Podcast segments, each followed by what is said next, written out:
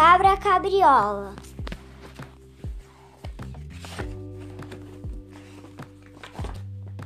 Na zona rural de, um grande, de uma grande cidade, numa casinha humilde, uma garotinha de aproximadamente oito anos morava com seus pais, pessoas muito simples que, a anoitecer, discutiram sobre os mais variados do assunto.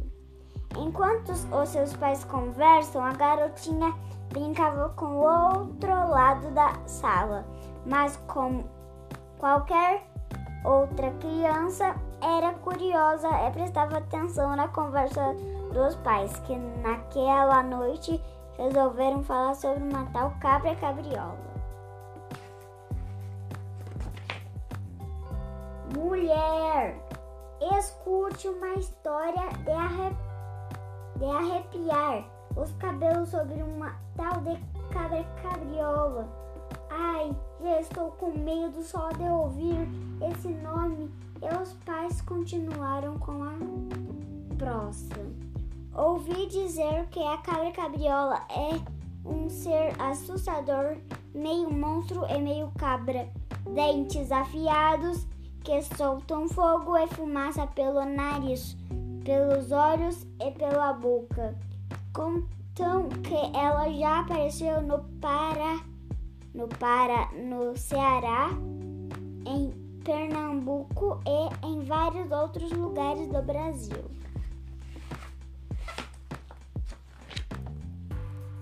Nossa, ficou até arrepiada de ouvir falar ela é mesmo tão perigosa. Dizem que ela ataca crianças que andam sozinhas pela rua, coloca em, se, em um saco e leva para fazer sabão, continuou o pai.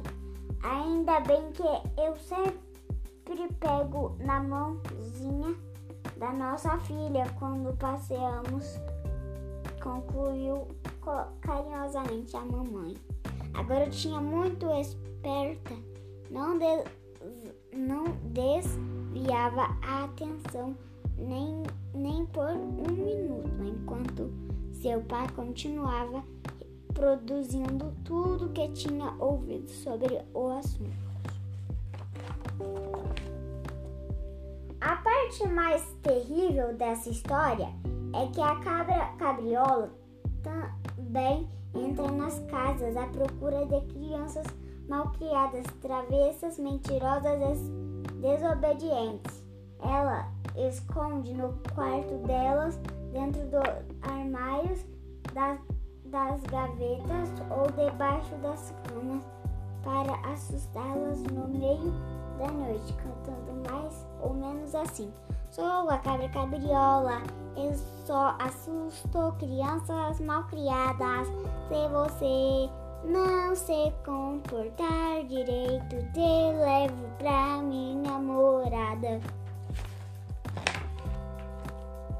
E como quem lembra de um, uma informação muito importante, de repente o pai da menina disse à sua esposa: Ai, agora você vai saber que quem é a tal cabra cabriola. Aposto que ela já viu falar em bicho papão. Ela, e ela, enquanto eles estavam correndo, a menina entrou dentro de um de um baú e a cara cabriola mostrou seus chifres na porta, mas ninguém viu. Sim, eu já ouvi várias histórias sobre ele. A cabra cabriola é conhecida em alguns lugares como o bicho papão, concluiu o pai, que, que em seguida lembrou que já estava na hora de dormir. E a cabra cabriola mostrou seus chifres na janela e ninguém percebeu. No dia seguinte, a garotinha foi à escola e contou para seus amiguinhos tudo o que tinha ouvido sobre a cabra cabriola. Mas, claro, do jeito dela, meu pai disse que ela é horrível, tem uma boca enorme e dentes muito afiados, lança fogo pelos olhos, pelo nariz e pela boca. Quando chega à noite, ela entra nas casas, assusta as crianças desobedientes, as mentirosas, as que brigam na escola e aquelas que não fazem a lição. Todos os seus amiguinhos ficaram assustados e mal conseguiam respirar porque eles faziam falta de educação. No final, a menina não parava. Meu pai também disse que quando ouvimos alguma criança chorando à noite, é porque a cabra cabriola deve ter aparecido na casa da malcriada, mas não se preocupe em casa de criança obediente e estudiosa, ela não passa nem perto. A história se espalhou pelo colégio e as crianças, com muito medo, começaram a se comportar como nunca. Até as suas notas melhoraram e não foi só isso. A convivência com a família e os amigos ficou praticamente exemplar. Parabéns, Chico. Você deu 10 na prova.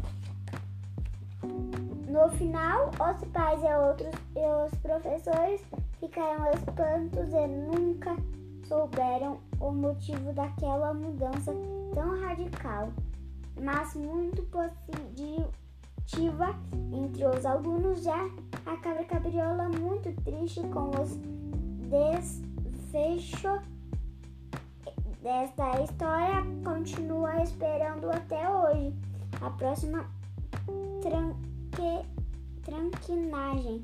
Escola Municipal. Fim.